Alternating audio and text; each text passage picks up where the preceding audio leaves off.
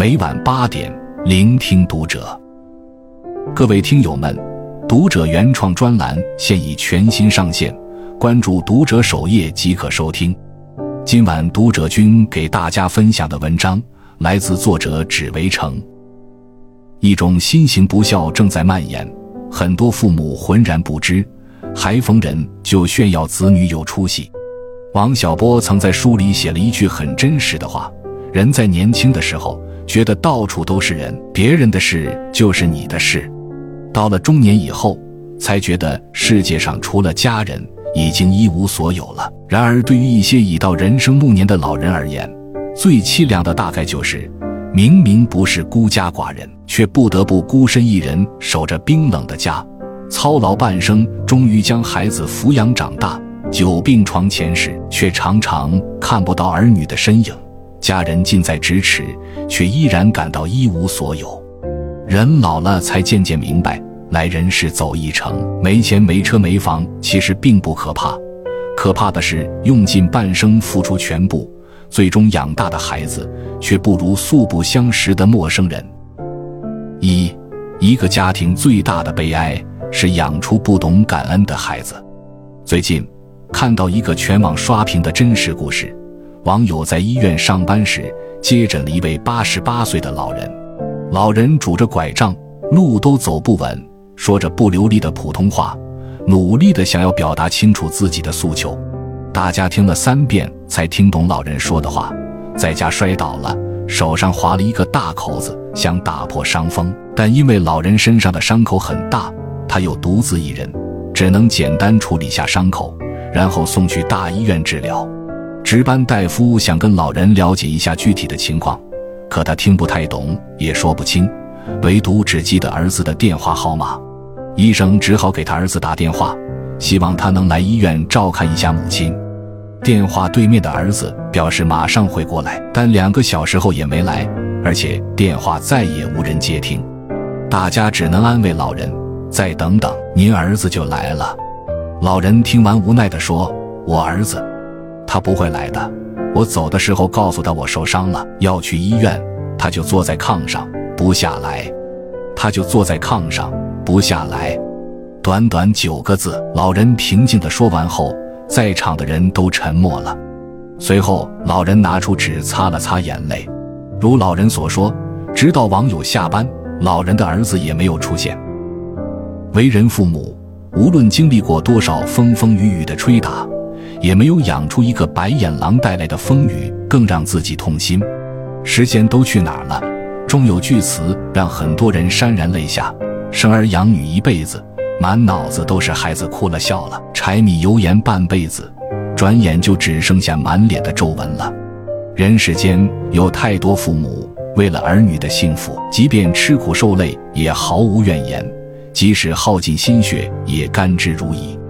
可人性往往是不可估测的。对于一个家庭而言，最悲哀的就是养出不懂感恩的子女。热播剧《安家》中就有这样一个故事：老严夫妇为了供儿子上学，从农村跑到上海开了家包子铺，起早贪黑，每天辛辛苦苦卖包子，终于攒了三百多万。儿子毕业后，计划和女友结婚，便跟爸妈提出要用这三百万买房。老严和老伴儿商量了下，只要儿子以后的日子过得好，这三百万花了也是值得的。于是满心欢喜的给儿子在上海安了家。没过多久，新房装修好了，老严夫妇收拾好行李，骑着三轮车兴冲冲的搬去新家和儿子团聚。没想到亲家母先他们一步搬到了新房里，甚至连门都不让老两口进。面对此情此景，儿子也只是说。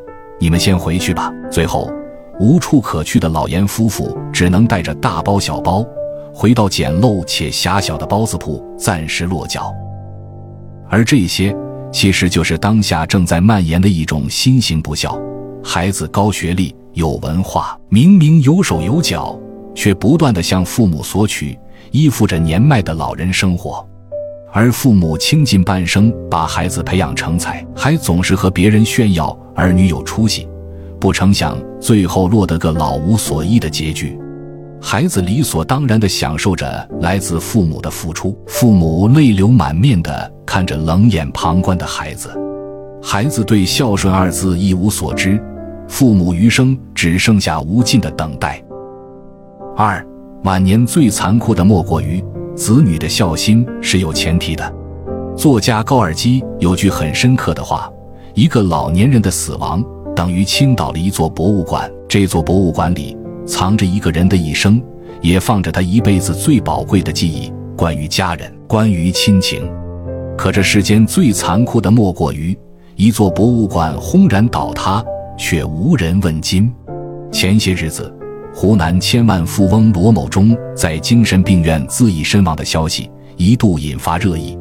罗某忠小时候家里条件并不好，后来通过拆迁款作为启动资金，拉沙子、开中巴、办汽车修理厂，拼搏多年才积累了千万财富。六十二岁的他育有一儿一女，现在都已经组建了自己的小家。从几年前开始，儿女就时常来问他要钱。儿子要四十万，女儿要八十八万。可自他把资产过户给孩子们后，他们的态度就发生了大转变，不仅对他不闻不问，还时不时地问他索要孙辈的生活费。眼看着年龄越来越大，身体也不太好，罗某忠只好叫来儿女，希望他们能承担自己的养老问题。没想到沟通根本无效，儿女依然坐视不理。他一怒之下。要求儿女归还之前借他的钱，却遭到了拒绝。过了几天，罗某忠再次来找儿子商量未解决的问题，期间发生激烈争吵，他急火攻心，打砸了儿子的家。原本只是家庭矛盾，可让众人出乎意料的是，儿子心生怨恨，报了警，还以父亲有精神病为由，将罗某忠送进了精神病院。随后，罗某忠多次解释，声称自己没病。不得已之下，又写下一份申诉书向外界求助，表示自己现在生不如死，像在地狱。八月二十三日，绝望到极点的罗某忠在医院的厕所结束了自己的生命，也结束了和儿女的恩恩怨怨。冷漠自私的儿女，孤独无助的父亲，构成了一个冰冷的家庭。最亲的人居然比陌生人还可怕。看完这个新闻，不禁想起一句话。人到晚年，最残酷的事莫过于终于看清子女的孝心是有前提的。如果可以为他们提供价值，或金钱上的帮助，或生活上的支持，还能让那屈指可数的孝顺偶尔浮现。如若不能，所谓养儿防老就会变成一场笑话。巅峰问答中，金星提到一个观点：现在人有三个属性，基本快要丢失了。第一个是血缘。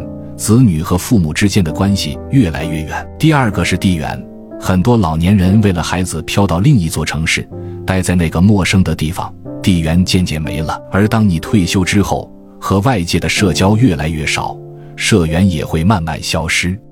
所以，在这个阶段，老年人会特别孤独，而这份孤独往往会伴随他们的余生。都说感情到最后凭的全是良心，细细想来。或许父母子女一场，到头来也全靠良心维持此生难得的血脉亲情。为人子女，请不要对父母太苛刻，永远不要让家的方向只剩漫漫无期的等候。人不管走得多远，都不能忘了自己的根在何处，更不能丢了自己的良心。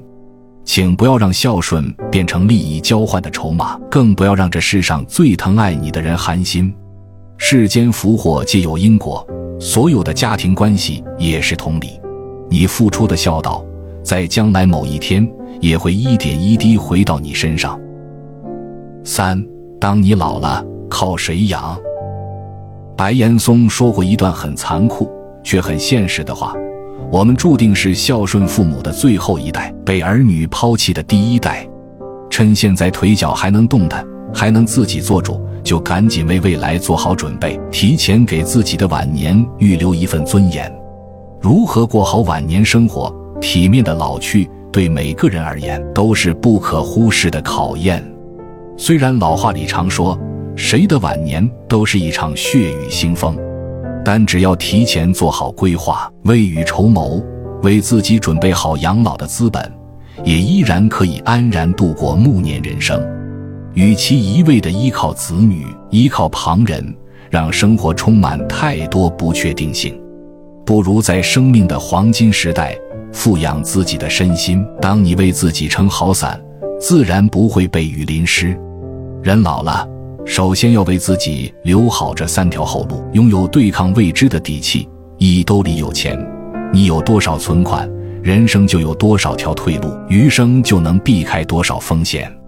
风雨俱来时，只要有属于自己的屋檐，就不会害怕被淋湿。二，身体无病，闲暇时多运动，作息保持规律，饮食营养均衡，定期做好体检，身体安然无恙，是晚年幸福的前提。三，心里无事。不要为还没发生的事情担忧，也别再为已经过去的往事耿耿于怀。调整好心态，修炼好情绪，放下无意义的烦恼，积极乐观地面对每一天。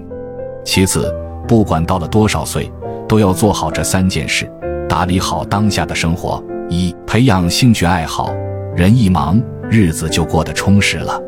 找到自己感兴趣的事物，练字、画画。